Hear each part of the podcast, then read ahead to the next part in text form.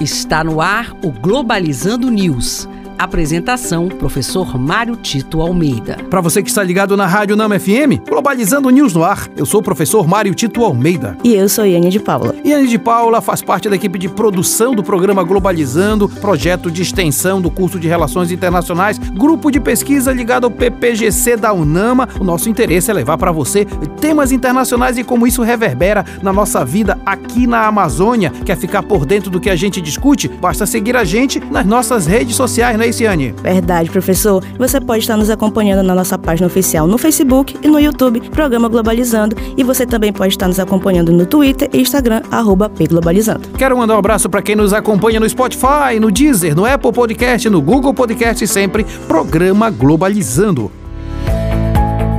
Globalizando notícia do dia. Do jornal Arab News da Arábia Saudita. Anthony Blinken, secretário de Estado dos Estados Unidos, rejeitou as exigências feitas pelos ministros das Relações Exteriores da Jordânia e do Egito. Em reunião com representantes árabes, os ministros pediram por um cessar-fogo imediato entre Israel e Hamas. O que está acontecendo nesse conflito é de uma desumanidade muito grande.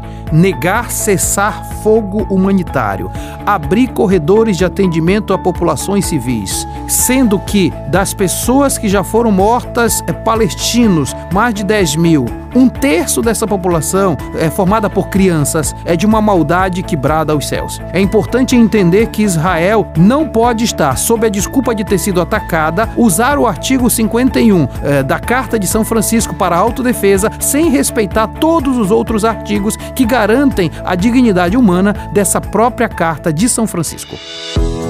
Globalizando curiosidades internacionais. Olha só, o tema do próximo programa de sábado será Educação Ambiental rumo à COP30. E você sabia que a escolha da COP30 em Belém inspirou a idealização de uma exposição de obras amazônicas? É verdade. O projeto Belém Paris in America, Amazônia Desconhecida, é uma iniciativa da produtora paraense Karina Jucá. Esse evento irá reunir diversos artistas da região e durante a COP30 a exposição estará disponível simultaneamente em diversos pontos de Belém e São Paulo Paulo e também em Paris.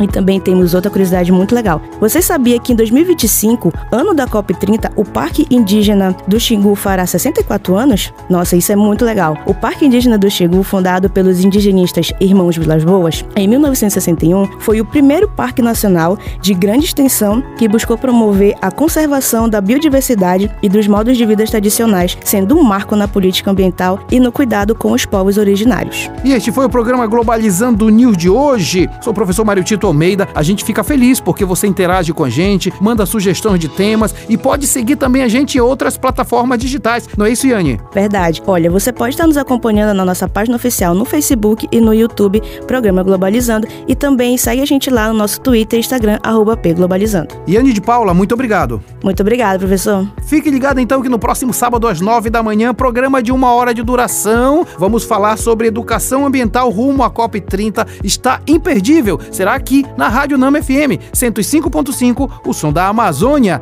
Tchau, pessoal. Globalizando News, uma produção do curso de Relações Internacionais da UNAMA.